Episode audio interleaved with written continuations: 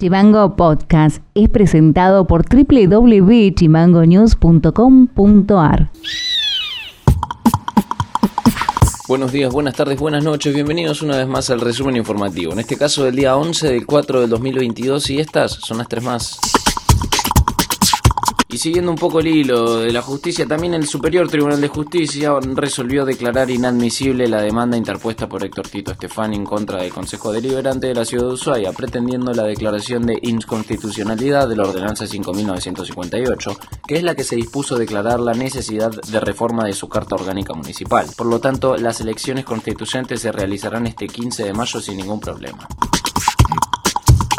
La atleta ushuaiense Renata Godoy se consagró campeona nacional al obtener el primer puesto en el Campeonato Nacional de Mayores que se disputó en Concepción del Uruguay. La joven fueguina, que forma parte de la Escuela de Atletismo de la Municipalidad de Ushuaia, tuvo un excelente desempeño deportivo en la prueba de heptatlón. Su entrenador Lucas Doffo contó que en el primer día realizó las pruebas de vallas, salto en alto y bala, y los 200 metros también, donde obtuvo excelentísimos resultados superando varias marcas personales o incluso igualándolas.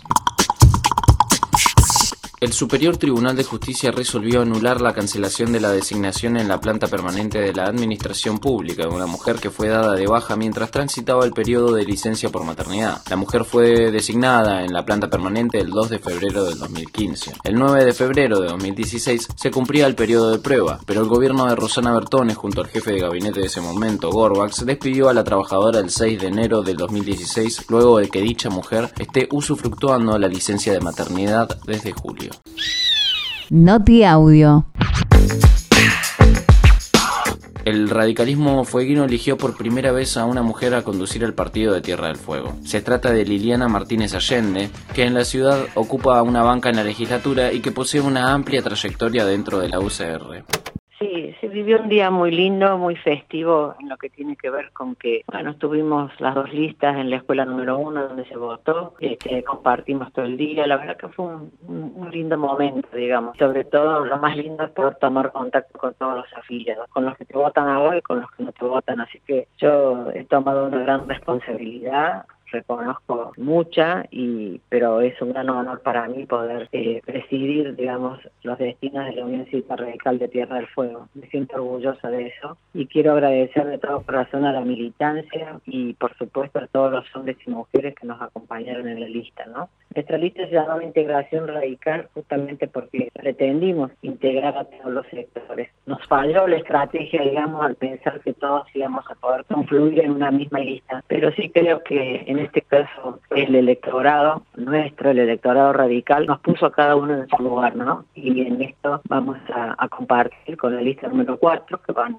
a integrar ese sector, se va a integrar, así que bueno, estamos contentos porque dentro de todo en nuestra lista de integración teníamos a muchos sectores y había quedado, perdón, había quedado un sector fuera, que fue el que compitió y bueno, el electorado, digamos, nuestros afiliados nos pusieron para que estemos todos juntos y trabajemos teniendo en cuenta que el radicalismo tiene este, una un gran desafío en el 2023, tenemos que planificar políticas públicas a mediano y largo plazo, ¿no es cierto?, para hacer una opción en el 2023.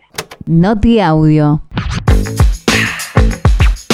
La Comisión de Auxilio y Rescate socorrió este lunes a un hombre de 42 años en la senda estancia Túnel. El hombre de 42 años pidió auxilio tras lesionarse mientras realizaba trekking. El integrante de Defensa Civil, Walter Ruano, explicó el operativo. En el día de ayer fuimos convocados cerca de las 16.30 por una persona de 48 años, residente acá de la ciudad de Ushuaia, quien había tenido una lesión en el miembro inferior izquierdo. Se convocó a la comisión de auxilio y se, nos acercamos al lugar para, bueno, darle los, primeros auxilios y poder trasladarlo hasta la zona de baliza escarpada. Cuando nos hicieron las evaluaciones y demás en el hospital, detectaron una fractura en peroné, así que básicamente esa fue la, lesión que imposibilitó que, pueda seguir caminando. Se, se patina en el pasto, casi en el casco de la estancia túnel, y bueno, eso hace que se le rote el, tobillo y se fracture. Estaba, no, no, él estaba acompañado de otras cinco personas. Cuando nosotros llegamos, eh, parte del grupo ya había retornado hacia, hacia el sector de la baliza escarpado y dos compañeros habían quedado con él para, bueno, para la contención hasta que, hasta que el grupo pueda